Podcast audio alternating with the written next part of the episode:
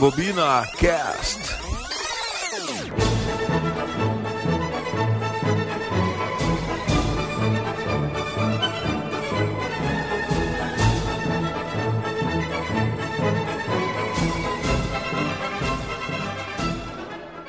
Tá certo, pessoal. Rebobina Cast no ar, seu podcast de cinema. Mais uma edição aqui pra você. Você acompanha o Rebobina pelo Spotify, é só procurar ali Rebobina e você vai ter acesso ao nosso canal com todas as edições do programa que também estão no Anchor, anchor.fm barra Rebobina. Para baixar os programas e acessar outros conteúdos produzidos pelos Rebobiners, é o sites.google.com barra site barra Rebobinacast. Ali você pode fazer o download dos programas para escutar offline onde você desejar, e não só do Rebobinacast, como também do Rebobina Entrevista, nosso outro quadro que temos aqui no Rebobina. Para entrar em contato com a equipe, com os Rebobiners, você pode mandar um e-mail rebobinacast@gmail.com. Aproveito para mandar um abração pro meu querido Alex, o Leão, que seguidamente nos manda e-mails com dicas, sugestões, críticas. Faça você também como o Alex e nos mande um e-mail ah, sobre suas opiniões a respeito do nosso podcast. Para seguir o Rebobina nas redes sociais, o facebook.com barra rebobinacast e o Instagram, arroba rebobinacast. Essas são as nossas redes sociais. Lembrando, o programa tem spoiler e toda vez que algum spoiler for citado aqui, você vai ouvir esse som. Aí você pode pular pra frente ou não também. Embora hoje eu não sei se teremos esse problema, porque hoje vamos falar de vidas reais, de documentários. Acho que acredito que seja o primeiro programa, a primeira rebobina específico sobre documentários. Agora não, não, não me recordo se tiveram outros, mas hoje vamos falar de documentários musicais, né? Documentários que fa- falam sobre artistas do mundo da música, falam sobre bandas, sobre um cantor, uma cantora ou qualquer coisa que se assemelhe a isso. Mas então, documentários sobre o universo da música. Hoje é o tema aqui do nosso Rebobina, mais uma vez trazendo esse mundo da música para a nossa discussão aqui com os nossos queridos Rebobiners. Lembrando que você, se não ouviu, pode procurar lá o nosso RebobinaCast Cinebiografias Musicais também, que tá bem legal. Já tá disponível no nosso Spotify, no nosso Anchor e no nosso site. Vamos apresentar a nossa equipe um pouco mais enxuta aqui hoje. Tem ao meu lado ele, meu querido Xandinho Xandoca. Fala, Xandi. Saudações, galera que nos ouve. Tudo tranquilo, Joaninha? Tudo tranquilo com você? Tudo bem, cara. Tão bom, né? Estar de volta aqui com vocês toda semana. E hoje vamos falar um pouquinho de documentário aí. Eu quero só, antes de passar a palavra para outro, indicar um filme. Pode. Posso mesmo? Pode. Eh, tu permite? Permito. Então eu vou indicar o filme é, Senhor Shavu, que é um filme é, indiano é, do chamado período do cinema novo indiano. E é um filme bastante estilístico, assim, tem uma narrativa interessante.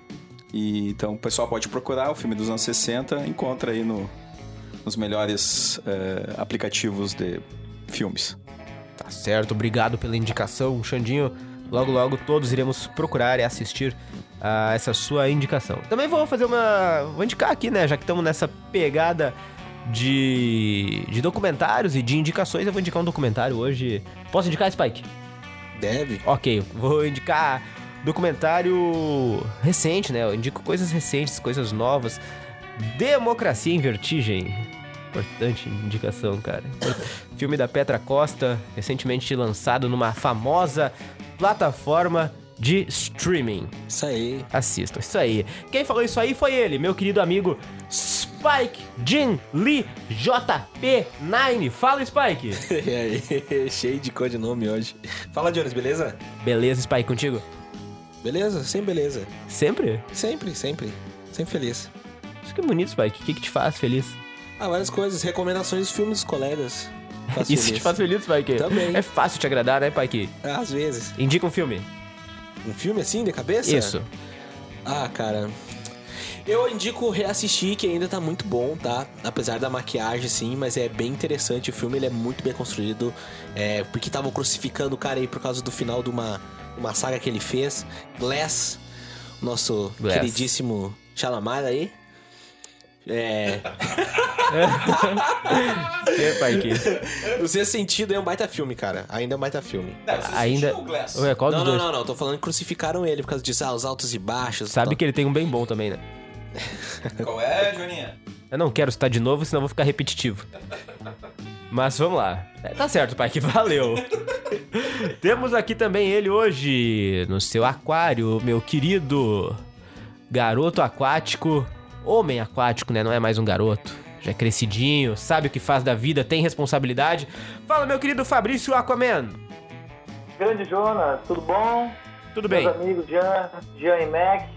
É bom estar aqui com vocês novamente. Sentindo falta do Rodrigo, né? Que não pôde estar conosco nessa, nesse dia. E esperando pela sua volta recuperado. Tá É isso aí, vamos falar sobre documentário. Vamos falar sobre documentário hoje também. Quero lamentar aqui a ausência do nosso querido Rodrigo Seco, não se faz presente aqui hoje. Ele que sempre ah, tem esses probleminhas quando se passa na balada. Mas tudo bem, acontece, cara. Acontece com todos, com os melhores integrantes do Rebobina Cast. Mas abraço pro Seco. Guri novo, né? Guri novo, cara. O Seco um dia aprende, velho. Um dia aprende. Vai tomar juízo, que nem meu querido Aquaman vai virar o Secoman.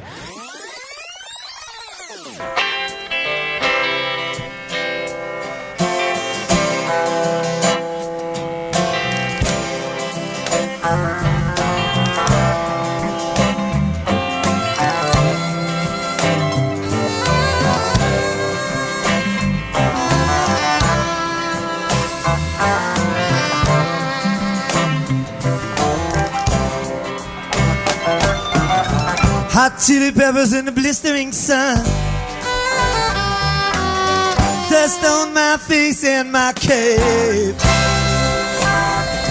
Me and Magdalena all on the run. I think Mas vamos this lá. Hoje- documentários sobre música. Por que, que a gente escolheu esse tema? Pra aproveitar o gancho, né? Porque aqui nós temos dois grandes fãs e mais três pessoas que gostam Não, não. Tem um grande fã. e um E um- médio fã. E um curioso. Um curioso, tá. É, o grande fã é o Fabrício. O grande fã é o Aqua, É. mas o curioso é você. Eu sou curioso. Você não é fã? Não. Tá. Estamos falando de um artista, um grande artista multifacetado, meu querido amigo Bob Dylan. Então, Aqua é um grande fã, Mac um curioso, mas um curioso que, ao que me consta, foi quem apresentou este cantor para o meu querido grande fã. Depois a gente vai ficar sabendo dessa história aqui melhor. Então, é- é- essa, essa idolatria de Aqua por Bob Dylan se deve à juventude dos meus dois queridos amigos, Alexandre e Fabrício. Logo essa história será revelada aqui. Alguma coisa aconteceu enquanto eles eram adolescentes. Uma fitinha cassete foi entregue por Alexandre gravada para Fabrício, alguma coisa assim. Você vai ficar Explicar o sabendo. que que é uma fita cassete. É uma fita que bota no radinho ali e ouve. E. E- o... o documentário que foi recentemente lançado se chama Rolling Thunder Review: A Bob Dylan Story by Martin Scorsese. Bom meu inglês, prof? Eu acredito que sim. Tá, ok. Esse filme, então, é, o- é mais um documentário do Martin Scorsese sobre Bob Dylan. E eu vou deixar pra, pra quem é autoridade no assunto começar essa discussão, que eu acho que vai dar. Vai, vai render aqui, porque antes mesmo do programa iniciar, os meus queridos amigos já estavam brigando. Então. Vamos ver o que eles têm a falar sobre mais essa produção do nosso diretor Martin Scorsese. Começo por Alexandre Macari, porque foi ele que começou essa relação de amor entre Aqua e Dylan. Não, eu só eu quero falar que essa briga que tá nos bastidores não é pra definir quem é o mais fã, né? Que é uma coisa meio assim que acontece muitas vezes, né? As pessoas ficam dizendo, ah, eu sou mais fã. Ah, eu tenho lá a bandana que ele usou no show. Ah, mas eu tenho esse lenço com uma gota de suor, né? Então não era esse tipo de discussão, né? Gente já Eu tenho a tava... palheta do Vera Louca. Ó, viu? Viu? Tu é um Olha, grande fã do olha Vera aí, olha aí. é. Então, assim, o. o- Eu, eu sou fã do Martin Scorsese. né? Então.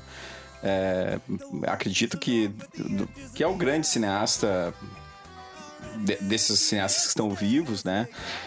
Que é o, é o cineasta que, que, ainda que alguns filmes sejam muitas vezes repetindo certas temáticas, a questão da máfia, a própria abordagem né, de documentários que estão inspirados em, em ícones da música, né? Esse, não, esse que tu citou não é o primeiro do, do Scorsese. É, numa, listinha, né? Tem outros tantos. É, um que eu assisti que eu gostei bastante foi o George Harrison Living in the Material World, que é um, é um documentário bem longo. Também está disponível numa famosa, Famosíssima. numa famosa Netflix. Que né? aumenta a mensalidade de tempos em tempos. É. E, e tu não fica sabendo, né? É verdade. E, e gostei bastante desse, desse, desse documentário. É, traz uma série de cenas de arquivo, é, depoimentos de integrantes dos Beatles, né? E, e, e também antigos depoimentos do próprio George Harrison, né? É um filme é, bastante calcado no arquivo, assim. O Scorsese investiga os arquivos e a partir do, de uma, um aspecto que ele muito trabalhou na sua juventude, que foi a edição ou a montagem, né? No caso do Brasil, é, ele prepara esses filmes. Né? E o George Harrison Living in the Material World né? traz esse, é, digamos, o, o Beatle mais descolado, assim, né? Que vai lá no experimento indiano, leva ao extremo, né? Meio que fica doidão em relação aos outros, né? E tem uma vida mais, sei lá, afastada, assim, dos holofotes. É, então, o, o George Harrison, que, né, por sinal também fez parcerias musicais com o próprio Bob Dylan, né? O Fabrício gosta bastante de uma, de uma banda aí que tinha o Harrison e o Dylan e outros, né? O Roy Orbison e o, e o Tom Petty. E mas que tinha mais um, né? Mais um integrante. Quem era, Fabrício? George Harrison, Roy Orbison, Tom Petty, Bob Dylan e... Tinha mais um. tem o quinto, o quinto Beatle a gente nunca lembra, né? Wilburys. A banda chama Traveling Wilburys. Isso, Traveling Wilburys. Né? É, e então tem, tem umas conexões aí que são feitas também, ainda que, que não sejam. E, e no filme aparece, né, a questão do Traveling Wilburys, do, do, do, do Living the Material World do, do Scorsese. Ah, outro filme do, que o Scorsese fez relacionado à música, né, é o The Last Waltz, que talvez seja o primeiro filme, assim, é, que, que eu até, essa era uma das discussões que eu tava tendo com o Fabrício, né, eu não lembrava que tinha entrevistas no filme, Pra mim era uma grande celebração, um grande concerto, assim, da, da banda é, que se chama The Band, né, que foi o último, último show dessa banda filmado pelo, e acabou sendo filmado e registrado, documentado pelo Martin Scorsese. E uh, também o, o- claro, no Director Home, né, que é o, o grande épico documental do início da carreira do Bob Dylan, né? E é um filme bastante longo também, mas que traz uma série de, de questões, de imagens, é, imagens de arquivo que são incríveis. Assim, para mim, o Scorsese nesse ponto de fazer pesquisas em material que tá lá ou num estúdio, ou numa gravadora, ou num acervo particular, ele é talvez é, o grande, um grande documentarista nesse ponto. Quando, se, quando vai para parte das entrevistas, aí eu acho que tem documentaristas melhores, assim, que exploram melhor o entrevistado, né? Mas daí é uma questão né, de opinião minha apenas. E para eu não ficar falando muito, eu vou deixar o Fabrício falar desse- do lançamento agora que saiu pela Netflix. Aí o Fabrício vai ter que falar que é Netflix, né? Netflix.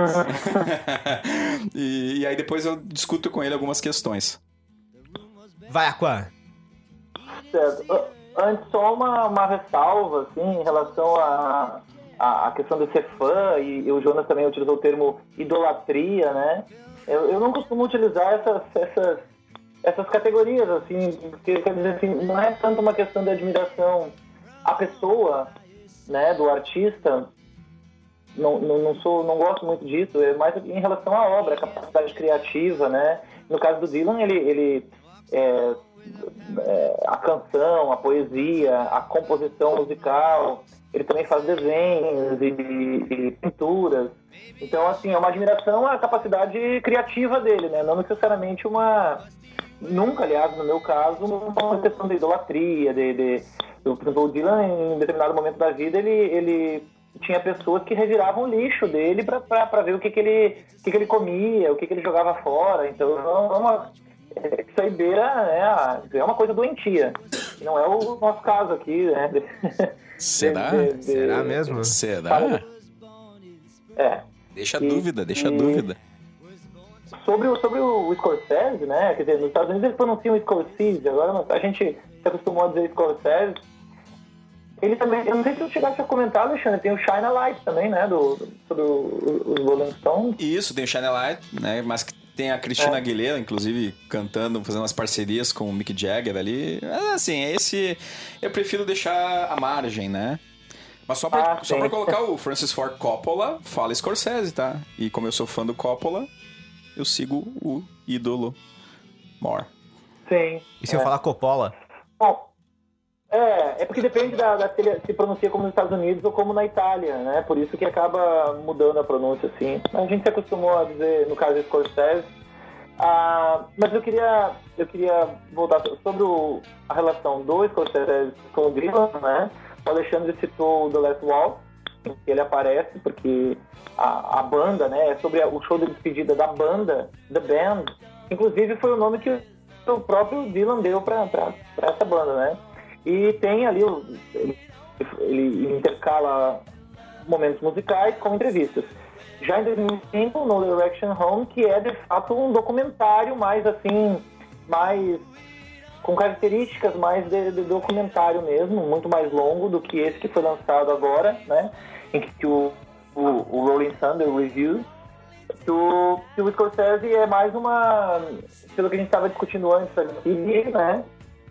Depois, enquanto, enquanto o Jonas falava, eu comecei a, a pensar sobre isso também. Essa questão do o próprio início do documentário tem um show, como se fosse um show de mágica, mostrando a questão do ilusionismo, né? E a todo momento eles ficam repetindo questões de máscaras também, que o personagem, quando usa máscara, fala a verdade. E que, o Dylan fala também sobre não, não é, subverter a expectativa do público, né? Então agora é, a gente percebe que esse documentário ele é muito mais uma, uma forma. Ele mescla é, ficção, e, ficção e realidade, né? Para nos dar uma ideia de como, de como, teria sido a turnê, essa turnê famosa, que foi a Rolling Thunder Review. Inclusive, recentemente foi lançado um CD da, da, da, da série Bootleg, né? Esses CDs que são que saem fora da ordem dos CDs que dos CDs inéditos, com material de arquivo, assim. Então, é, durante esses, essas apresentações, que consistiam em, em, shows em cidades pequenas, é uma tour nos Estados Unidos, em cidades pequenas, que é, eles chegavam sem aviso nas cidades e faziam uma espécie de panfletagem antes do show e as pessoas iam assim mesmo de maneira é, quase que não diria espontânea, mas assim sem sem elas apareciam nesses pequenos lugares e eles faziam um misto de, de, de espetáculo musical com teatro, com sarau poético. E dessa, dessa, dessa turnê, que foi em 1975, 76, 76, eles gravaram muito material que estava saindo em CDs, né? Mas, é, então, como se trata de um espetáculo em que eles, em que eles também atuam atuavam muito, né? A própria John Baez fala que podia ser, que cada uma das pessoas que participaram da turnê podiam ser quem eles quisessem. E, eu, eu, agora, repensando a questão do documentário, a gente percebe que, que o Scorsese tentou fazer isso também, né? Falar, tentar fazer com que a gente compreenda o espírito dessa, dessa turnê, não necessariamente pela, pela factualidade, né? contando uma história como de fato ela ocorreu, mas tentando representar perante a câmera o, a, o sentimento que suscita esse tipo de apresentação. Né? Então ele, ele, é muito mais verdadeiro sendo ficcional do que se fosse um documentário tradicional. Essa é a questão! Mas, ah, não, não, eu, eu sou fã do Fabrício, né? O cara conseguiu articular toda essa. Porque a discussão antes da, do, do debate. Mas há 25 minutos atrás eu ouvi algo totalmente diferente. Ah, pois é. Olha, é, pô, é, acabou com o debate, viu? A gente não pode conversar antes, né, Jonas? A gente não pode conversar antes. Tem que deixar pro, pra instantaneidade, cara. Explica aí, explica aí, Alexandre. É que antes da, da gravação, o Alexandre falou que o ator que, que faz o cineasta, que, que a pessoa que é entrevistada fazendo o cineasta, na verdade é um ator. E isso eu não sabia, eu não, não, não me dei conta disso, não, não, não, não li a respeito do filme. E agora, olhando em... Tá nos créditos. em... Oi? Tá nos créditos. Eu, cara, tem que ver o filme até o fim, velho. Não, eu vi, nos créditos tá assim, ó. Ou é, são como se fossem personagens mesmo, né? Remetendo a turnê. Mas é porque agora, enquanto o Jonas fa- fazia a apresentação do programa, eu comecei a lembrar da- dessa questão das máscaras o tempo todo. E no final do filme a máscara também. E o. A, a questão do cine, da- das cenas do cinema, como tu, como tu falaste que o, que o Scorsese pesquisa, essa questão das cenas. A questão da da- Sharon Stone, a arquivos. gente co- discutiu também, né?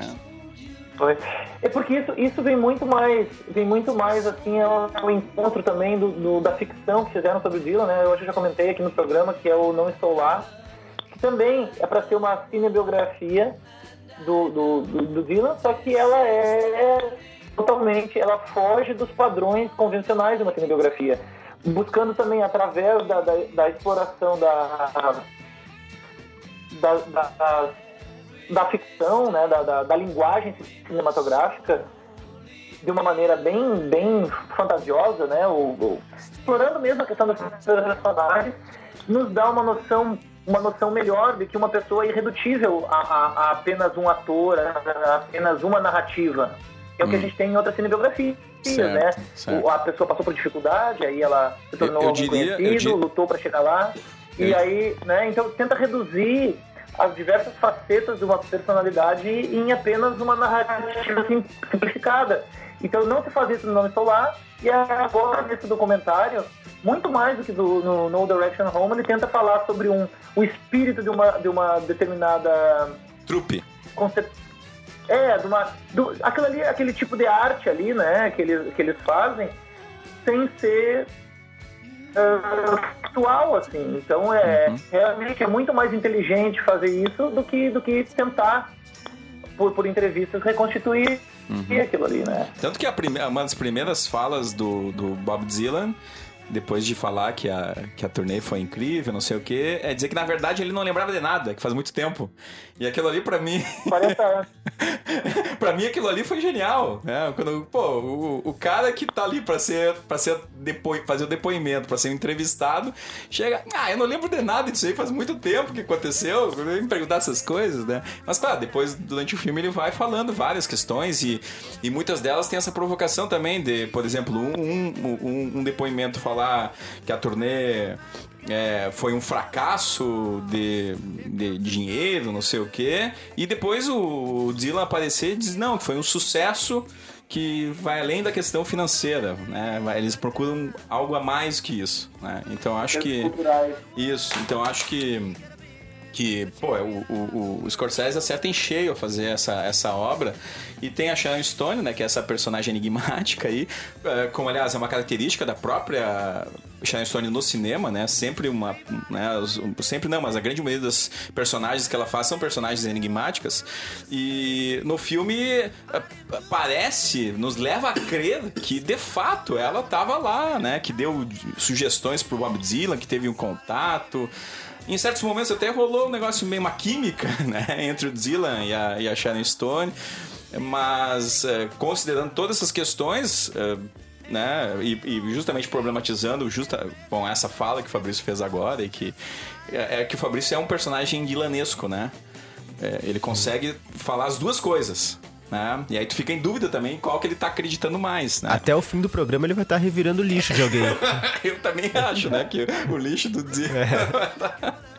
então a, a, né, a Sharon Stone tá no filme, né? E. e, é, muito, muito bem, inclusive. Acho que ela tá. Ela, digamos, ela tá uma atriz que amadureceu muito, assim, né? Do ponto de vista da- das atuações, né? Se ela tá atuando ali, tá, tá perfeito, né? E, É. e, e só pra citar também o Allen Ginsberg, né, Fabrício? Que, que, que aparece no, em videoclipes do, do, do Dylan, aparece no, no, no Direct to Home também, aparece agora novamente, mas a forma como ele tá ali me- em algumas vezes eu fiquei assim com um certo. Ele parece deslocado nessa turnê, né? Ele parece que tá meio perdido ali, mas ele tá ali, né? Parece que é o que ele queria. E quando eles visitam o túmulo Jack Rook, né? É, para mim é uma, uma das cenas mais bonitas assim que é que é mostrada, né? É, e essa, essa, essa proximidade deles, ela também é. Ela aparece no Não Estou Lá, de maneira é, ficcional também, assim, né, claro. Essa. O fato deles terem, deles terem participado dessa do, do Ginsberg ter, ter ido a, a essa turnê também, né? E ele. Eu, eu, eu achei que combinou, né? Na verdade, eu não achei deslocado, assim. Eu, eu achei que deu uma, uma. Até um contraponto, né? Eu não sei se. Olhando agora em, retro- em retrospecto. Deixa eu ver se eu consigo me explicar. aqui. Olhando em retrospecto, agora até eu, eu, eu vejo até uma, uma questão irônica em relação ao, ao Nobel, né? né? Porque ele fala assim que o Ginsberg queria que seus versos se tornassem conhecidos. Ele fala em determinado momento lá do filme. Assim, mas ele, ele queria que, que as pessoas repetissem, assim como repetem a letra de uma canção mas como, como ele é um poeta apenas, digamos assim, ele não é, não é com essas palavras. É, ele, ele lutava para que as pessoas. Ele queria, como se ele quisesse ser cantor, para que as pessoas gravassem o seu verso. E isso não deixa de ser um comentário irônico ao fato de, de ter, do Dylan ter recebido o Prêmio Nobel de Literatura. E, claro, e, e todo mundo, várias pessoas é, é, criticaram essa escolha, né? Dizendo que canção não é literatura. Então agora, com essa. Vendo em, em- em retrospecto, né? Com essas informações assim de, de que, de que muita mentira, mentira verdadeira, né? Como ele, ele também escreveu numa das canções. é, eu vejo isso também como, como uma espécie de, de, de comentário a essa, a essa questão. Né? Não, não sei se você dando conta disso, Alexandre. Agora ele falou no Ginsberg, eu me lembrei dessa, dessa cena aí. Sim, tem essa cena, de fato, eu- tu falou agora, eu lembrei da cena e acho, de fato, assim, parece ser uma crítica, mas aí a gente não sabe até que ponto ele tá, o próprio Dylan está atuando, né, e, e bom, e, e a questão, e a, e a questão do, tu fala da questão da forma como ele tá sendo entrevistado?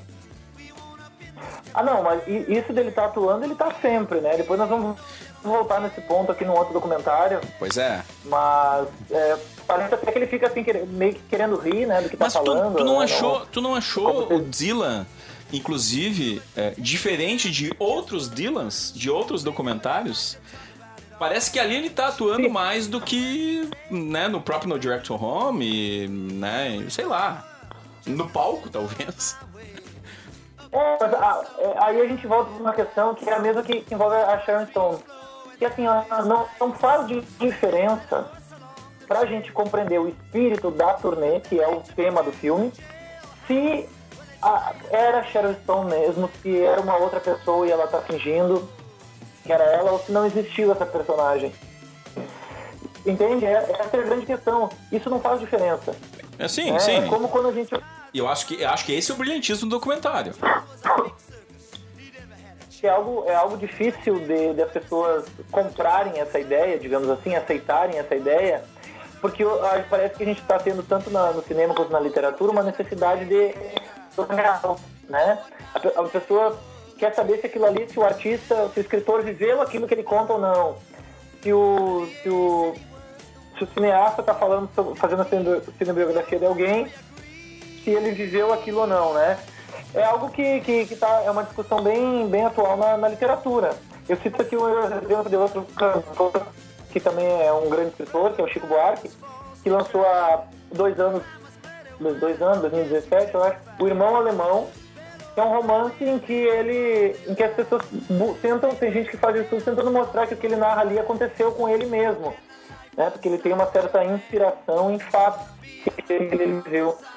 E, e isso perde toda, toda a questão do romance, né? Que, não, da obra, que não é identificar cenas que de fato possam ter existido, mas que no momento em que se transforma em ficção, ela passa a ser é, universal, no sentido de que as pessoas podem se identificar com aquela, com aquela cena, com aquele fato narrado, independentemente de ter acontecido ou não, ou não com, com o escritor. Não, tudo É. bem, tudo bem. Então- Mas, mas para entender um pouco dessa gênese do, do Bob Dylan, é, tu tem que conhecer, tu tem que conhecer o, o, o, o- o músico. Senão tu vai tomar aquilo como verdade. Então, se tu não sabe que ele tem essa. Se ele é multifacetado, que ele tem todas essas características poéticas, né? De, cama- de ser um certo camaleão, né? Tu vai. Tu vai e, e veja, né? é, o filme tá no Netflix. Foi lançado dentro de uma proposta que é mais ampla, que não é só do documentário. Tu mesmo falou do lançamento do bootleg, né? Então ele tá é, né, reunindo várias, várias questões relacionadas.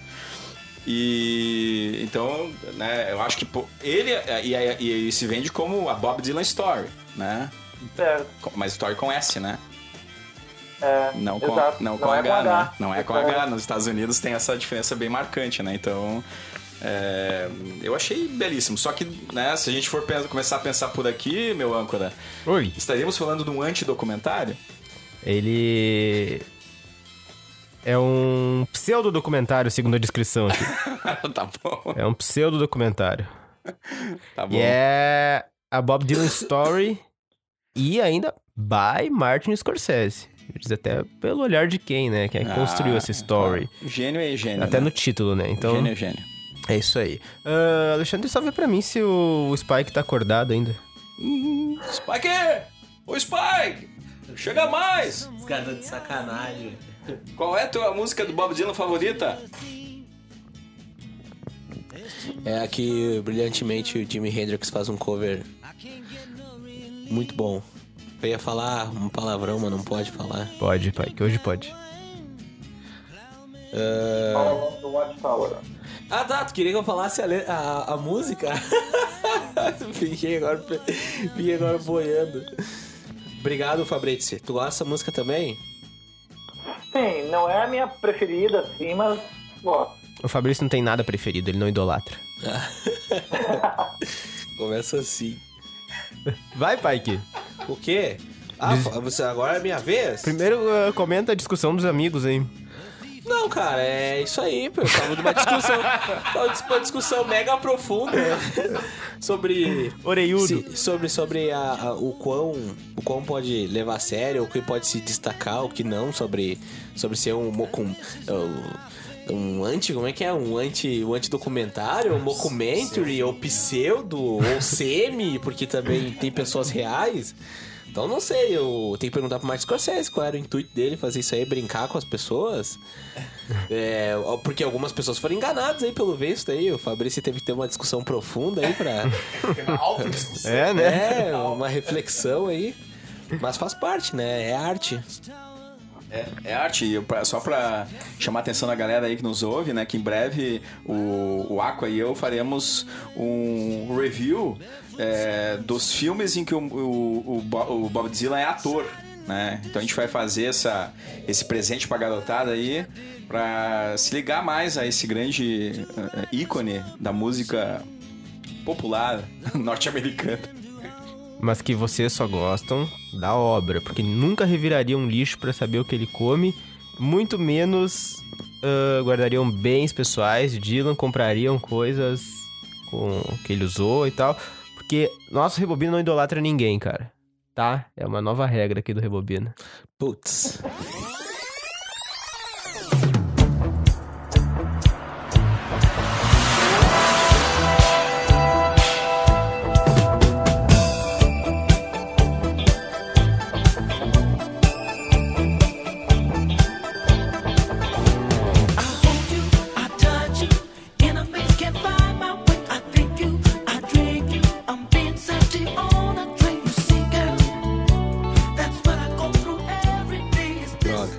Pai, que quer que você idolatre vai citar o documentário agora do seu ídolo da música.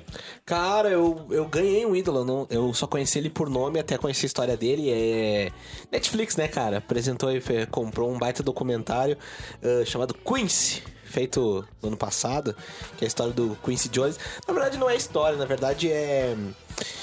É um filme de estrada, assim, né? É, Quer dizer, desculpa, é um documentário de estrada. Porque ele vai vai mostrando como o Quincy, aos 80 e poucos anos, ainda tá nativa, sendo. ainda seguindo sendo influência. E o mais engraçado é que tem uma hora que ele passa num museu onde tem vários artistas que ele trabalhou, ou ele trabalhou junto, ou ele produziu, e cara, só ele tá vivo. Então, tipo assim, ele é uma lenda viva. Então, pô, é, claro, não vou entrar na discussão aqui, até porque ainda está saindo documentários, né, por exemplo, sobre Michael Jackson. Então não quero entrar no que se ele fez ou não fez algo de errado, porém ele é um dos. Do, é o maior ícone pop, né? da- pelo menos da música pop é, é, é o maior. E. E ver, assim, a, a, a relação que o Quincy tinha com ele, falando de boa. E o mais interessante, assim, cara, é que o Quincy, ele é um, um compositor e produtor brilhante, no sentido de que ele nunca, ele nunca ficou satisfeito com as coisas que ele fazia. Então ele sempre foi melhorando. Por exemplo, quando ele fez os, os discos do Michael Jackson, ele já, ele já tava ah, vendo, ó, agora eu vou partir pra outra. Quando ele tava trabalhando com Sinatra, ele visualizou, ó, não vou parar aqui, agora eu vou produzir, vou ter minha própria banda. E assim ele vai evoluindo e quebrando vários paradigmas, até o preconceito, né? É, não vou entrar em muitos detalhes aqui, mas é legal que ele fica falando da relação com a família.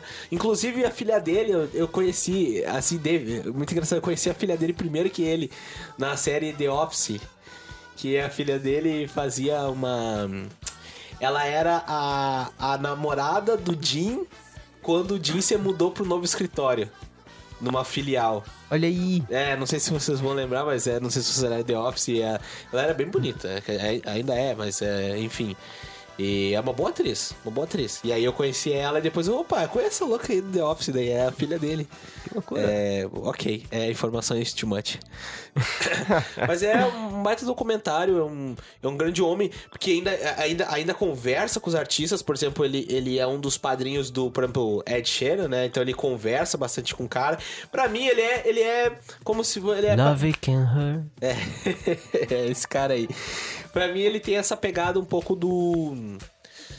Do, do nosso querido que saiu o filme agora, Elton John. Elton John. Ele tem essa coisa de andar com jovens e não ter esse preconceito mente totalmente aberta. E ao mesmo tempo, assim, só que ele não tem aquela competição chata, né? Mas eu quero polemizar aqui. Porém, De quando que esse filme é? do ano passado. Muito bom, muito bom mesmo, vale a pena. E tem, tem alguns relatos, assim, das pessoas conversando, né, como ele era e tal. E ele teve problemas, ele quase morreu, porque ele teve que fazer uma cirurgia que ele descobriu que tinha um, se não me engano, um glaucoma na cabeça, acho que um glaucoma. E aí ele tava entre a vida e a morte, foi lá, fez a cirurgia e deu certo, assim, nem, nem, nem os médicos acreditavam que ele ia sobreviver, inclusive até sem sequelas. E o cara tá inteiraço. Mas isso não é um antidocumentário, né? Tudo que tá ali tu acreditou e é isso aí, né?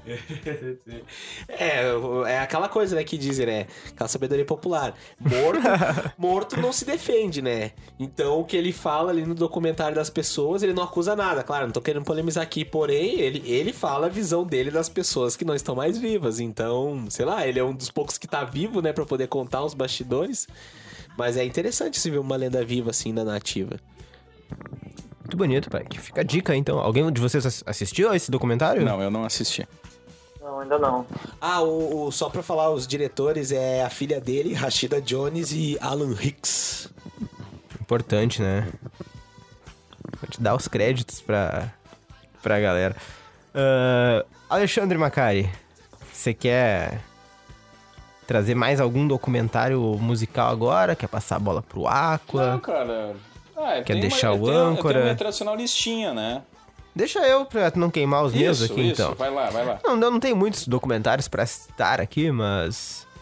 Eu vou citar um que eu vi esses dias, só indicar também, assim, sem falar grandes coisas, mas assisti faz pouco tempo. Que é o documentário do Raul, né? Raul, o início, o fim e o meio. Muito bom. Ah, peraí, peraí, peraí. O, o que que- eu queria, ah, fazendo um parênteses aqui, É. não querendo queimar o Jones, mas já, já Vai, me vai. interrompendo aqui. O que, que vocês acham quando, a- a- quando o, o diretor, eu não sei, é, o diretor ele pega o nome, e vamos pensar num nome muito bom pra esse filme, pra esse documentário. Vamos Walter pegar- Carvalho, no vamos caso. pegar alguma frase ícone do artista, ou vamos, ou vamos desconstruir o um, nome de um disco, ou vamos desconstruir uma música dele, e inverte a ordem, porque fica super criativo. Mas como assim inverte a ordem? Como assim? Isso, explica melhor, Pike. O início, o meio e o fim. Todo mundo canta em coro quando tá abraçado. Essa, é, essa parte da, da, da letra. E aí o cara vai lá e genialmente ele. Ah, vamos inverter isso e vamos, vamos taxar o nome do documentário. E isso, e isso acontece mais vezes, cara. Eu posso fazer Vai uma tá. lista. Eu me comprometo a trazer no, no, próximo podcast uma lista de. de... Isso. Eu acho que é assim a música, hein, pai? Fim. E o meio. É, É. o meio é o fim, é. O meio é o fim. Pode ser. Pode ser. Deu tilt. Deu tilt agora. Bugou, Pike? Não, eu, eu confesso que eu não lembro. Eu letra. também não, mas eu chutar, se fosse pra dar um, um chute, eu diria Não, que é assim mesmo. Só, só pra... O- É, porque... falou Se o- fim, ele não falou o fim no meio. O fim. Sim, o fim no meio. ó. O início, o fim E e, o meio. meio. Isso aí. É, depois o pessoal É. vai estar ouvindo a música rolando É. aí, né? Mas Vai assim... ter o tirateima, vai ter o VAR. É, o Scorsese usa direto as, as, né, as músicas do, do Dylan aí na- nas, nos títulos do filme, né?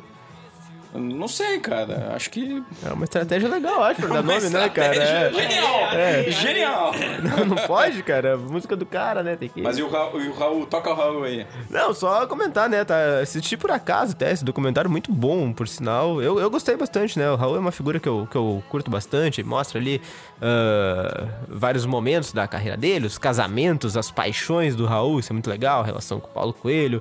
Mas pro final da carreira ali também é legal de ver as polêmicas e, e relações com o Marcelo Nova e tal. É, cara, um documentário bastante completo, assim, no quesito também de quantidade de entrevistados e, e eu, eu indico pros meus amigos, não sei se vocês já assistiram, Alexandre, Fabrizi, Eu já vi. gostou? Fabrício? Não? Gostei. Não, não assisti, não. É, eu, eu gostei bastante. Apesar do Paulo Coelho ali me parecer um sujeito muito snob, assim, na, né, ele né, fica naquele jeito dele, assim, na Suíça e tal, né, um negócio meio...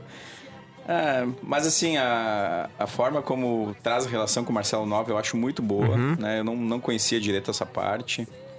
Porque eu também não sou. não conheço muito das. ah, Eu conheço as músicas famosas do, do Raulzito, né? Mas ah, não conheço a, a discografia dele, por exemplo, né? E, e acho que o, que o filme ele te- situa bem, assim, né? A situação do, do Raul, a própria. A, que- a questão lá do.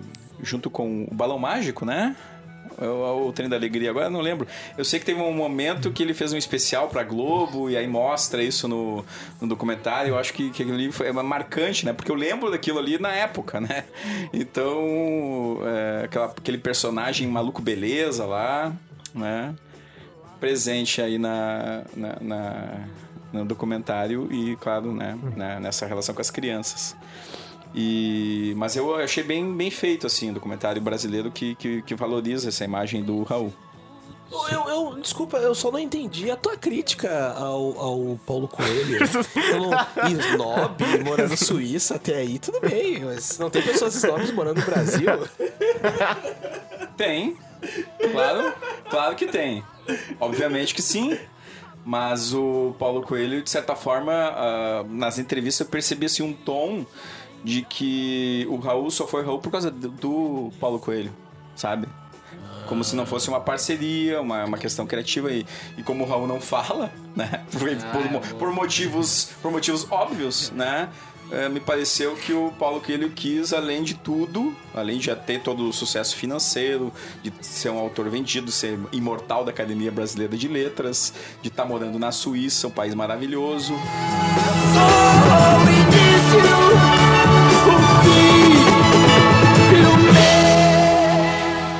de tudo isso, ainda, né, precisa ficar dizendo assim que, ah, né, pois é, mas, né, nossa vida era muito louca, mas assim, né, eu fazia as letras e é isso. Tipo, ah, pô, cara, não, não, não precisa, sabe? Me, me pareceu, pelo menos, uma impressão minha, não sei se o... Eu gostaria de assistir de novo agora pra prestar atenção nisso. isso, que eu né? Isso, isso é bem engraçado, assim, porque eu vou olhar esse documentário agora, fiquei curioso, porque é a primeira vez que eu vejo ele dando uma declaração assim, porque geralmente as declarações dele é aquelas perguntas clássicas, né? Não, mas foi você que apresentou as drogas, né, pro, pro Raul, né? Aí ele olha pra baixo assim e fala, não, é, fui eu, fui eu mesmo, fui eu mesmo. É só isso que eu sabia dele, assim, que eles eram amigos, porque ele apresentou o Zé, era o Zé Droguinha, Zé Droguinha, amigo dele, mano. Tá... Eu, eu, não, eu não lembro se ele foi snob agora, mas eu, eu, eu lembro de uma cena também dele. Legal, dele cantando com o Raul no palco e tal também. O próprio Paulo Coelho. Isso é massa, cara. Eu gostei do, do documentário. Mas. ah, quer fazer mais algum comentário? Não, é, é isso. Tá, vou só rapidinho aqui falar mais um pouquinho pra. Posso, né, pai? Que já que vocês falam. Ah, tem uma série de documentários, né? né, Não, não são. Acho que são documentários, né? Acho não, eu. Tenho total dúvida, como diz aquele famoso jogador de futebol, né? então, tá, tenho, to- tenho total dúvida aqui. Mas que tinha uma série da uh, VH1 Behind the Music. Que era uma série de documentários sobre. Pô, tem muitos episódios, vários mesmo, contando histórias de várias e várias bandas. Eu assistia muito na adolescência, assim, era. Pra mim era VH1 Behind the Music o dia inteiro, assim, olhando. Mas eu vou citar das, das bandas que eu mais gostava, né, na época. Que é o do ACDC, que eu. Pô, adorei. É um, é um documentário bem simples, assim, né, na sua forma, porque. Eu, faz tempo que eu, que eu assisti, né? Mas pelo que eu lembro, entrevista basicamente a banda e poucas pessoas além disso. E eles contando a história e tal, sem muitas. Feito pra TV, assim. Feito pra TV, é Tá. documentário de TV, assim, é, série- é uma série televisiva, mas no formato de documentário. Então acho que conta aqui. E vou citar também daquele que eu e o Alexandre compartilhamos, que é do Oasis, né? Também. Contar a história dos nossos garotos de Manchester, né? Então é. é O são- Spike agora quase o bufou lá do Spike, outro é, lado cara, da o rua. Spike ficou mal lá. São dois documentários aí do VH1 Behind the Music que eu vou, vou citar. É uma série bem legal, cara. Quem, eu, provavelmente o artista que você, ouvinte, gosta, tem um episódio no VH1 Behind the Music, porque são muitos episódios mesmo. E eles estão facilmente disponíveis, pelo menos a última vez que eu assisti estavam. E um último documentário que eu vou trazer aqui, que também não faz muito tempo que eu olhei, que tá numa famosa plataforma de streaming, é um documentário que foi um dia que eu tava meio estressado, né? Na vida, às vezes a gente tá nesses momentos, quase sempre. E aí eu disse, cara, eu vou fazer uma coisa que não vai me exigir nada de pensamento, que não vai me exigir pensar, não vai me exigir, não vai ter desgaste mental, e que eu vou só olhar e, e azar, cara. Vai ser a coisa mais colorida que eu achar na vida. Então eu olhei Katy Perry, Part of Me. Olhei, tá louco por quê, pai? As capas são bonitas. Ah, cara, é, é o mundo da- dos, dos doces, da alegria, da diversão, com uma carga dramática por causa da separação dela com o maluco lá, então são prob- problemas não muito grandes, mas olhei o documentário Não da muito Katy grandes Perry. pra ti, né? Pra ela, Que tá, é, que pois tá é. namorando, É, né? pá, agora eu peguei pesado, né, com os amigos aqui, cara. É que assim, agora- é verdade, cara. Não, a falta foi de sensibilidade do problemão, nosso problemão, âncora cara. é uma âncora. Problemão pra É. Katy Perry, problemão. E. Mas, cara, aí não sei. Agora eu ia falar isso, até porque o documentário eu fui olhar pra abstrair e me causou alguns arrepios e achei bonito e cheguei a ficar levemente emocionado, como geralmente fico. E cantou as músicas da Katy Perry, evidentemente. Não emocionado pela história triste, cantei, cara. Eu- as- a- ela, ela é uma hitmaker, né? Tem muitos, muitos hits da Qual a Kate. tua canção favorita? Ah, eu gosto de muitos, mas eu vou citar aqui pros meus queridos ouvintes Firework, né?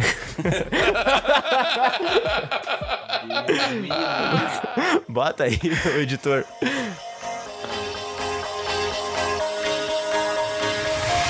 Do you ever a plastic bag drifting through the wind, wanting to start again?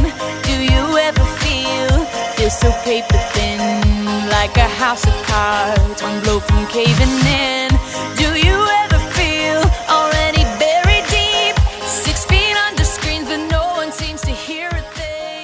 cara, é só pra Incrível. sair um pouco, né, desse mundinho do rock de vocês. É, aproveitando então que ele, que ele já saiu do mundinho do rock, então. É. Vamos, vamos continuar falando de mulheres, então. Mulheres fortes. Vamos falar de. M. Só esse aqui, ó. Ah, poderia ser, mas Não é, eu, errei. vou deixar pra alguém falar aí, se quiser. Porque É, esse alguém vai falar, né? Eu vou falar de, de outra rainha. A nossa Xuxa. querida. É quase. Nina Simone, bem parecida. É, no documentário What Happened, Miss Simone. que de 2015. é, eu não lembrava que era tão antigo assim, porém a. Ah, 2000 ah, pô, Alexandre, me ajuda aí. meu cara. Ajuda aí, quatro anos. O Fabrício Alexandre. trouxe um de 1912. Não, tá, tá, eu entendi, entendi, entendi. Pra quem é muito vivido, né? é, Isso aí é segundos, né? Tá, entendi. Não, é que Um parecia que. filme de 2022, tu não, te- tu não viu ainda. Agora, um filme de 1922, tu pode ver.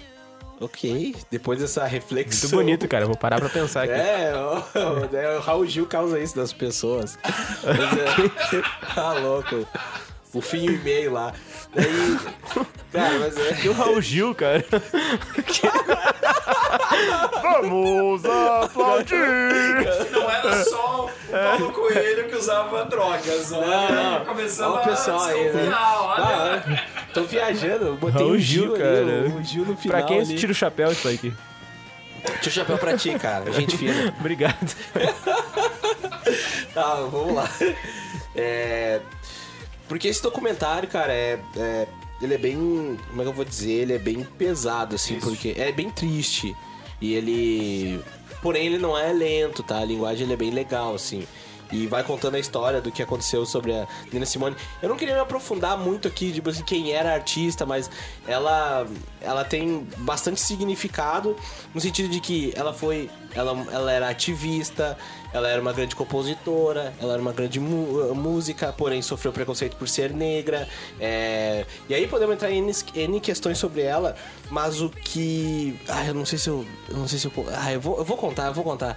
É que Toca o somzinho aí de spoiler, então. é, é, ah, é verdade, é, É, verdade. viu? Obrigado. A gente tem esse recurso. É, eu tô perdidaço hoje. Mas é, O pai que nunca ouviu um rebobino. é, eu acho que não. Mas é. Mas assim, indo agora ao ponto, direto ao ponto, o, o documentário ele vai se desenhando e, e demonstrando que ela tinha lápis, que ela tinha um, por exemplo, assim, relacionamento abusivo e que isso vai talvez desenrolando problemas que ela possa ter no futuro. Porém, no final do documentário, a grande virada é, é diagnosticado que ela tem é, bipolaridade é, tipo 2. Então é muito sério que ela tem, ao, ao, ao ponto assim de ela ter que se afastar da filha dela desde, de- desde muito nova filha, porque ela tinha lapsos de agressividade. Então é bem pesado o documentário. Que, e, e é legal assim que ele vê o documentário todo ele vai se desenrolando pra chegar nesse ponto da, da digamos assim, do, do, do segredo né, do documentário. Que vai desenrolando que tu- tudo, tudo ah, entende assim, ok, ela tem. Ela tem, ao, me- ao mesmo tempo que ela tem a liberdade, como por exemplo, ele- eles são um casal que ele começa a produzir ela, porém ele, ele também é agressivo com ela, então tem essa questão do relacionamento abusivo, porém eles também têm um relacionamento aberto, porque ele sai com outras mulheres e ela pode sair com outros homens. Então eles começam a ter meio que um, uma espécie de casamento de fachada, po- porque em relação a- aos críticos eles não queriam que, que isso vazasse, né? Porque senão poderia que ela perderia shows, enfim, é, poderia abalar a carreira dela. Porém, aí tu, aí tu sempre pensa que ela tem alguma coisa a ver em relação a isso. E aí quando vem, vem o mote que diagnosticam ela com essa questão de depressão e bipolaridade. Então é bem pesado assim o documentário. E. Enfim, pessoal, bah, mas. E ao mesmo tempo se mostra o quanto ela era genial, né? E é mais um caso daqueles gênios assim que. que estava à frente do seu tempo e também foi diagnosticado muito tarde com, com, com essa doença, né? E as pessoas não compreendiam que ela era. Então ela poderia ver o filme de 2022 se ela tava à frente do É, tempo eu não dela. acredito nessa questão de estar à frente do seu Essa tempo. questão aí, tá ok? Mas assim. Essa questão. é, mas assim, eu assisti ao filme e gostei muito quando eu vi. Até porque eu não, conhe- não conhecia né, a, trajetória de vida. Claro, é um documentário bem tradicional nesse formato, né? Que né, vai buscando. Tem entrevistas de arquivo, tem é, cenas de show, né? Tem uma série de, de composições sendo feitas e fotografias, eu acho que tem também. E. Mas assim, é, é, é um filme que tu vai afundando junto. É, né? Literalmente. E as músicas são belíssimas, assim, pra quem gosta de, de música que foge um pouco do rock, do bom e velho rock, né? Tá aí um, um gênero que merece ser mais escutado, né? E também tá disponível numa famosa rede de streaming, né? Muito bom. Muito bom.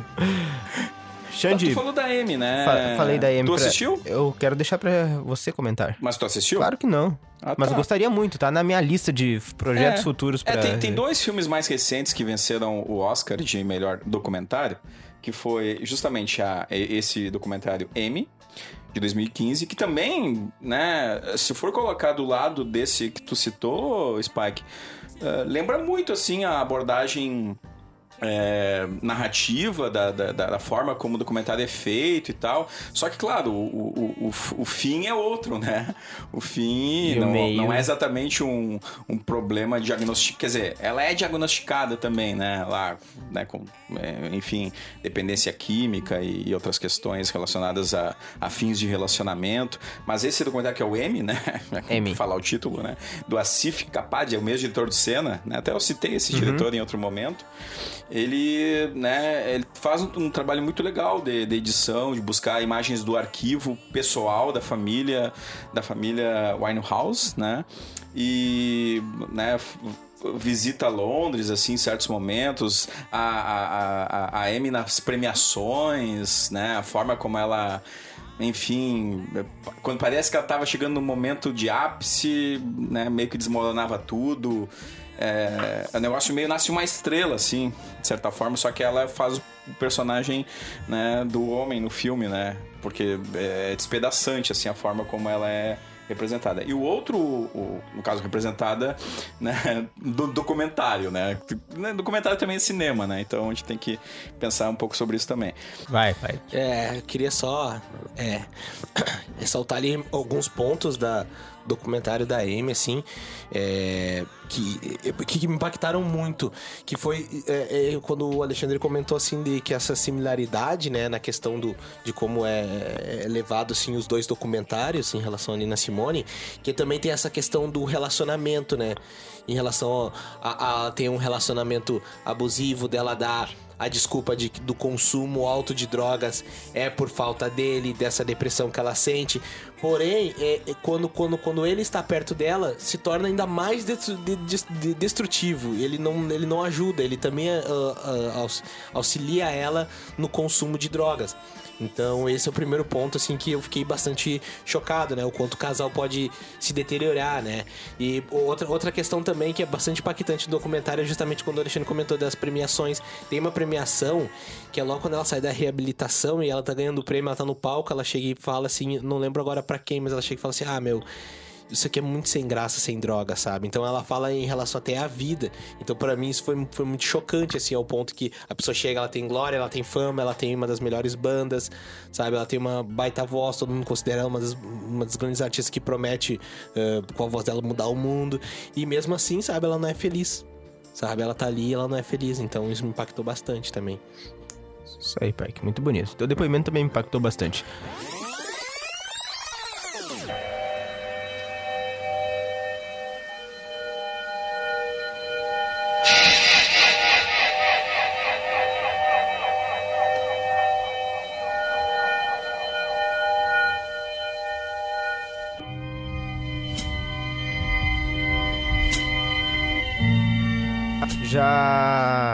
Logo, logo eu vou interpretar aquele papel que eu mais gosto, que é o, o que corta todos os meus queridos amigos. Mas antes eu vou dar a oportunidade pro Aqua falar de mais um documentário. E aí depois a gente encaminha pra rodada final aqui, porque já temos quase, quase uma hora de programa. Aqua, a- pode falar um pouquinho mais sobre algum documentário que ficou pendente aí na tua extensa lista? Ah, sim. Eu até tinha. Eu me lembrei da Nina Simone também. O, o Amy também é interessante, né? É, no que, no, na questão das bandas, tem um que é Some Kind of Monster, que é sobre Metallica. E ele, e ele transcende a música, assim também, porque ele. ele... Ah, o Alexandre vai falar desse, tudo bem. Vou, vou Não, não, não, pode falar, outro, pode então. falar, pode falar, pode falar. Não, não, eu quero, não, eu quero voltar só para a questão do, do Dylan, que a gente não, não comentou, talvez, historicamente, os dois primeiros documentários musicais que eu, que eu me lembre, assim, eu não, eu não, não pesquisei sobre isso, eu não, não sei se, se é, são esses mesmos, mas são dois de 1967, né? O primeiro se chama Festival, né, do Murray Lerner, e é um, um fala sobre os bastidores do Newport Folk Festival, que é o, o- um festival no qual o Bob Dylan se destacou também. Né? Mas o grande documentário assim, mais é, que ficou conhecido historicamente, talvez até por introduzir o que seria depois o videoclipe, né? É o Don't Look Back, do D.A. Penn Baker, também sobre o Bob Dylan. E nesse documentário, que acompanha o Dylan em 65, na, na turnê que ele fez pelo Reino Unido, ele tá me mostrando aqui o DVD. Ele também, esse Dylan que aparece no, no, no documentário também é, uma, é um personagem, é uma personagem. Ele está representando o tempo inteiro. Então, assim, as pessoas que assistem ao filme esperando ver ali a personalidade dele vão, vão até achar ele muito egocêntrico e. É, assim, como é o termo que tu usaste pro Antipático? pro Paulo Coelho? Antipático, não, mas é. Al, Snob. muito al- altivo, assim. É, é, me faltando o termo agora, mas visto sempre de maneira negativa, né? Claro que tem uma questão ali que é ele em relação a relação dele com a imprensa, que é um a imprensa fazia às vezes umas perguntas muito tolas, né? E ele ele às vezes perde a, perdia a paciência. Mas grande parte do que do que fez a, a má fama dele, né? É que até o crítico norte-americano Roger Ebert ficou sempre com uma visão negativa dele se deve ao que, ao que aparece nesse documentário. E que, em alguns casos, era ele fingindo. Em outros, era uma questão de, de- A primeira versão do documentário. Agora, essa, essa foi remasterizada, né? Essa versão que o Alexandre tem em DVD. Que é da, da Criterion Collection, né? Eu acho, Alexandre. Mas a, a, a primeira versão parece até que tem. Quando ele encontra com outro cantor, que é o Donovan, o Donovan mostra uma canção pra ele e logo depois ele canta It's All Over Now, Baby Blue. E fica parecendo que ele tá querendo ser. Assim, mostrar o quanto ele era melhor, né? E a versão atual desse documentário capta melhor o som e mostra que é o Donovan que pede pra ele cantar essa mesma canção. Então eles eram muito mais do que. Do que não estavam disputando exatamente, eram é, também amigos, assim. Mas o que, o que fica bastante conhecido nesse documentário é a cena inicial, que é do Subterranean Homesick Blues, uma música que eu peço sempre pro nosso DJ tocar.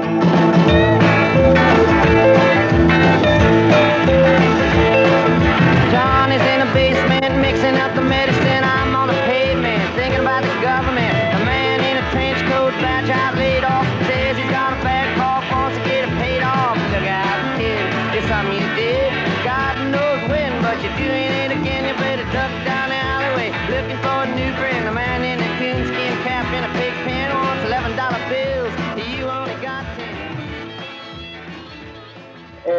Que ela inicia como se fosse, é uma parte do documentário, mas é como se fosse um videoclipe. E que foi uma cena parodiada muitas outras vezes, inclusive nesse filme que eu já comentei, que é o Não Estou Lá. E por outros artistas também, né? Que é aquela em que ele aparece segurando assim, os cartazes com, a- com trechos da letra da, da canção. E que no fundo aparece o Allen Ginsberg também. O Allen Ginsberg já, já, já, já se conheciam, né? né? Lá em 65.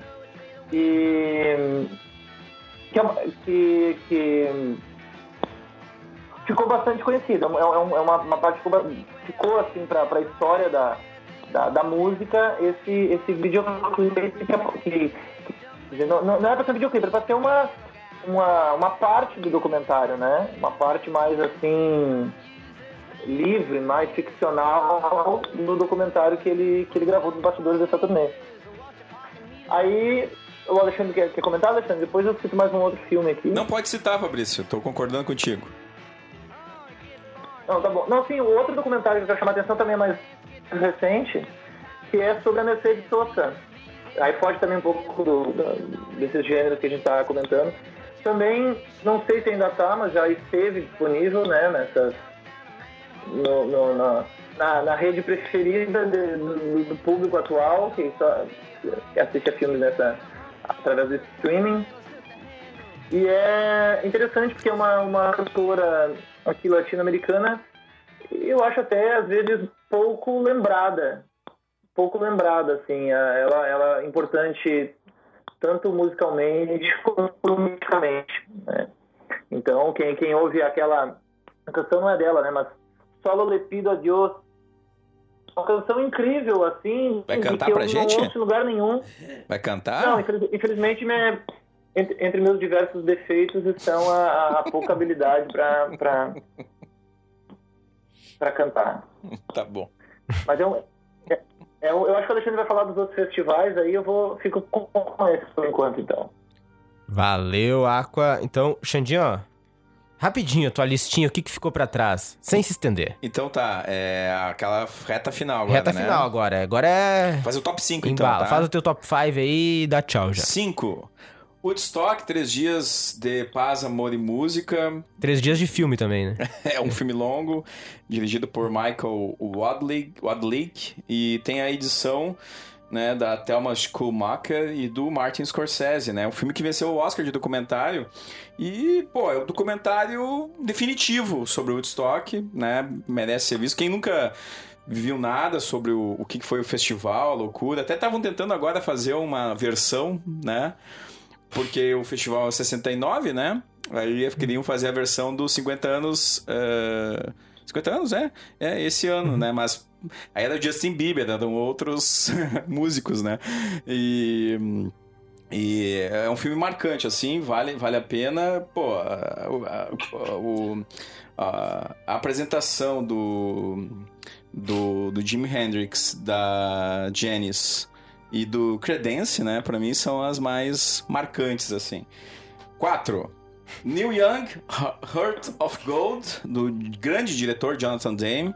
Né? O Jonathan Demme também tinha esse, essa, eh, essa relação com o, o Neil Young de fazer filmes cobrindo hum, shows, né? E esse aqui em específico fala um pouco dessa eh, trajetória eh, do, desse grande cantor canadense, né? Que se notabilizou por, de certa forma, trazer um pouco dessa alma folk, né? eh, do norte-americano, né? E o documentário eh, traz eh, é título de uma das canções mais marcantes do, do Neil Young e também é, vale pelas principalmente pelas músicas que estão colocadas né pelas cenas de- que estão sendo filmadas e por alguns depoimentos que são é, feitos Ah, três Imagine John Lennon esse é para os fãs dos Beatles, né? Mas vai além dos Beatles, é claro. É, é John Lennon. Então, aqui é- mostra muito dessa, dessa trajetória do, de um dos grandes frontmans do, da música. É, e, bom, vai, né, vai fa- falando, faz um apanhado do legado do John Lennon, né? Dos Beatles até a morte, né? Então é, é bem marcante assim, é um bom é um bom documento assim para quem quer conhecer um pouco sobre o John Lennon. É, o 4 ou o 2 agora, né? Eu tô em ordem decrescente, né, meu âncora? Isso aí. O 2 é, é um filme que faz uma comemoração dos 50 anos da maior banda inglesa de todos os tempos, Tem chamada Rolling, Oasis? Rolling Stones. né? Isso é pra criar polêmica também, né? Com os, com os Beatles aí, né? Mas, então, o, o, o filme de 2012 faz essa comemoração dos 50 anos, se chama Crossfire Hurricane, e é, mostra assim de como que os, os, os, os Stones é, da imagem dos bandidos e dos vilões relacionados evidentemente em contraposição à imagem dos Beatles, né? Eles foram se tornando a maior banda de todos os tempos, né? E não sou eu que estou colocando, é o documentarista que, que faz essa, essa, essa ideia. E aí traz uma série de imagens de arquivo bem bem raras assim, acho que, que vale também para conhecer um pouco dessa trajetória dos Stones. E um um é um filme é, é um filme. Como é que eu vou dizer? É um filme Pink Floydiano. Um filme Pink Floydiano que é o Pink Floyd Live at Pompeii, versão do diretor. Por que versão do diretor? A versão do diretor é de 2002 e ela traz é, entrevistas com os músicos é, quando da gravação do The Dark Side of the Moon. Né? Então ela não fica restrita apenas aos é, às imagens que são feitas no anfiteatro em Pompeia. Então, além de ser uma, uma viagem alucinada assim ao, à música é, progressiva né, do, do, do Pink Floyd, é também uma visita num dos grandes templos e uma das grandes ruínas da história é, do mundo, que é Pompeia. Vale pelas duas questões e vale pelos depoimentos que cada integrante da banda fala. Bons tempos em que David Gilmour e Roger Waters conversavam, se amavam e trocavam figurinhas. Lindo, Alexandre. Tomei nota aqui da sua lista, do seu top 5. Vou assistir a todos esses documentários. É verdade, cara. Gostei. Gostei muito da indicação, das indicações. Ah, anotei aqui. E estou louco pra poder assisti-los, pegar emprestado com o senhor. Esses DVDs magníficos que você tem aí. Vamos lá. Obrigado pela sua participação. Mais um Rebobina, então. Você quer dar o tchauzinho pro nosso público? Vou agradecer a, né, o bate-papo com o meu amigo Aqua, né? Faremos então a, a filmografia é, do Dylan ator, tá? Te prepara. E, né, saudar aqui o Spike, o nosso âncora, e deixar Obrigado. um abraço carinhoso pro Alex, o nosso fã, e também pro nosso ausente Rodrigo Seco. Obrigado, Alexandre. Viu, né, Pike? Isso aí mesmo que foi o programa, como bem destacou o Alexandre, esse É. bate-papo entre ele e o seu amigo Aqua. Eu vi, É. eu vi. Foi isso. Queria agradecer o Aqua, é isso aí. Pode, pode fechar, pode encerrar. Queria agradecer ao Aqua só. E o Bob, e o Bob. E o os Bob. três. é. Os três, três figuras desse programa É, hoje, né? Hoje tá o programa louco. foi nesse eixo aí. Pike, ah, mais algum destaque? Cara, eu queria dar dois, mas eu vou falar só um, vou falar só um. Porque esse, esse, esse reúne todos. É. Aí é só fazer uma provocação. Se tu acha que só porque tu tem uma camiseta do Run DMC, tu conhece hip hop, sabe nada inocente. E pra isso, não sou eu que tô falando, tá? O que prova isso é o documentário Hip Hop Evolution. Que eu, diga-se de passagem, eu afirmo, estou afirmando, hein? Jean Paulo, ó, anota aí, 2019. É, JP19. É Estou 19? afirmando. É 2019. Ah, 2019. É, a citação. É, A citação, achei que era o teu codinome, JP9. é, é um dos documentários mais importantes. Ah, eu vou pegar o gancho que tu falou, que é um documentário seriado, né? Porque é por episódio, porém é um documentário, né? É um dos documentários mais importantes dentro da Netflix, tá? Então, por quê? Porque ele conta a história do hip hop. E o interessante é o seguinte: cada episódio. Um, um rapper, ele, ele não é tão conhecido, tá? Ele é um rapper iniciante e ele vai passando por todas as etapas do hip hop. E, e o hip hop é muito maior do que a gente imagina. E detalhe, por, por que que ainda. Aí começa a cair uma ficha durante o documentário, que é o seguinte. As pessoas ainda não, não entendem, não, não idolatram, não levam a sério o hip hop, porque todas as pessoas ainda, basicamente a maioria ainda tá viva. Ninguém morreu. Não, não existe heróis ou vilões ali. O- tanto que, até hoje, o que, que comentam que foi um fato marcante, assim, de, de um astro ter morrido? Foi Tupac e Notorious Big. Isso aconteceu o quê? 20 anos? 20, 30 anos atrás só. Então é muito recente o hip hop. O hip hop começou nos anos 70. Então, tu- documentário do Tupac, né? Tem um documentário do Tupac. Tem, tem, são muito bons, porém, acho que o, o- Por isso que eu falei que eu ia resumir tudo no Hip Hop Evolution, sabe? Que ele vai passando por todos os traços e, cara, hip hop é muito grande e vai mostrando como foi criado em cada ponto. É aquela coisa assim. É, é- é um estudo, basicamente, é, pa- pra mim, eu, eu- imagino. ah, imagino não. Eu faço um paralelo com o Joseph Campbell estudando mitologia. Que ele vai pegando que ah, não importa se aqui na Amazônia os índios ou lá os africanos, lá na outra ponta, eles começam a criar mitologias iguais e tu vê que o ser humano é muito parecido. E, e o hip hop surgiu muito parecido com isso. São pessoas fazendo coisas parecidas em cada canto dos Estados Unidos. E assim a coisa vai evoluindo até virar o que é hoje. Então, com certeza, pra mim é um dos melhores documentários, não, não por gostar de hip hop, mas acho que as pessoas têm que assistir pra entender até como a sociedade se organiza, até. É Legal, legal. Tá certo, Pike. Você tá bem, Pike, que passou o programa todo espirrando aí, enfim. Ah, cara, é a renite, né? Chegou o frio. Chegou o frio. Muito obrigado, Spike. Mais um rebobina aqui. Não, não, eu que agradeço aí. Feito, pessoal. Feito, Jones. Mas faz frio no Ceará? Ah, tá louco, cara. Me despeça aí, gurizada. Cara, tudo bem, Pike. Valeu, mais um Rebobina. A fala do Pike me lembrou mais um documentário aqui, só pra citar, né? Pra indicar pro nosso querido público, que se chama Metal, a Headbanger's Journey. Cara, bem legal esse documentário. É de um antropólogo, vou achar o nome, Sam Dunn. Ele é canadense e vai passeando aí por diversas vertentes do metal. E desde o heavy metal aos mais satânicos e outros estilos. E com entrevistas massa, cara. Um documentário bem legal. Fica aí a dica pros nossos queridos ouvintes pra encerrar a minha participação também. Enquanto me despeço do meu querido Aquaman. Valeu, mais um Rebobina Aqua. Valeu, Jonas. Ah, só, antes que eu me esqueça, eu- é, o, o outro membro lá do Trembling Builders é o Jeff Line, foi o Jeff Line, né, que a gente esqueceu antes de, de falar. E vou deixar então assim a- os nossos ouvintes se perguntando, voltando para os mesmos temas que nós falamos antes, se aquelas cenas em que fala do, do, do Jimmy Carter, presidente dos Estados Unidos, ligando pro Bob Dylan, pro de- deputado ou senador assistir a uma, uma apresentação lá, são verdadeiros ou não. É, E se, e se isso importa pro, pro Rolling Thunder Review, né?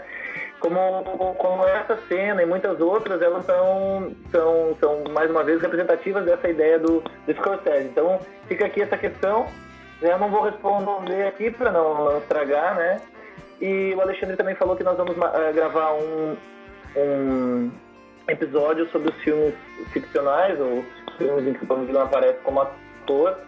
E aí lá a gente vai falar sobre quanto do, do, do Rolling Thunder são cenas de um desses filmes, chamado Renaldo e Clara, né? Que, são, que foram Maior fracasso. dessa época. Oi? Maior fracasso comercial do Dylan, né? É, mas, mas isso é. Aí a gente vai explicar por que, que aparece o Sam, o Sam Shepard no, no Ah. Rolling Thunder, né? Sim. Tem a ver com, com essa questão, com essa. Eles filmaram muitas cenas pro filme, né? Que acabam aparecendo nesse documentário. Nesse agora, né? Do Scorsese. Então tem, tem muitas questões que a gente ainda não comentou, assim, que fica pra, pra próxima. E é isso. Um abraço pros meus, meus queridos companheiros aí da Bobina, um especial pro Seco, que nos deixou hoje aqui saudosos. Ele ia trazer aqueles, aqueles metal que trazem imagens de pessoas mortas e. É isso aí. É, ficou faltando essa, essa visão aí do mundo do documentário musical. Mas é isso, gente. Uma- um abração e até a próxima. Até a próxima, Aqua. Muito obrigado. Então você, meu querido ouvinte, já sabe, logo logo vai estar disponível aí eh, esse programa especial. Ah, mais um programa como o de hoje, bate-papo entre os amigos Alexandre Macari e Fabrício Aquaman, ah, falando sobre Bob Dylan. É quase a parte 2 desse programa aqui, mas aí o Bob Dylan como ator. Não perca, você vai conferir aí no nosso Spotify, Rebobina vai estar lá. E no anchor.fm barra rebobina também estará lá. Você pode ser avisado através das redes sociais, né? Facebook e Instagram.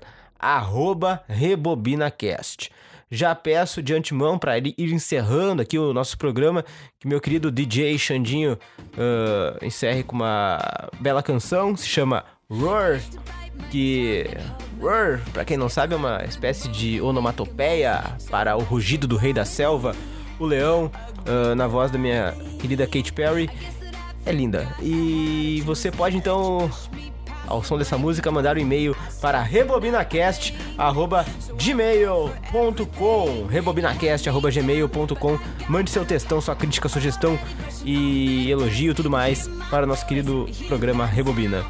É isso aí, para baixar os programas e acessar todo o conteúdo produzido pelos Rebobiners, sites.google.com barra site barra Rebobinacast. Um grande abraço e a gente volta na semana que vem.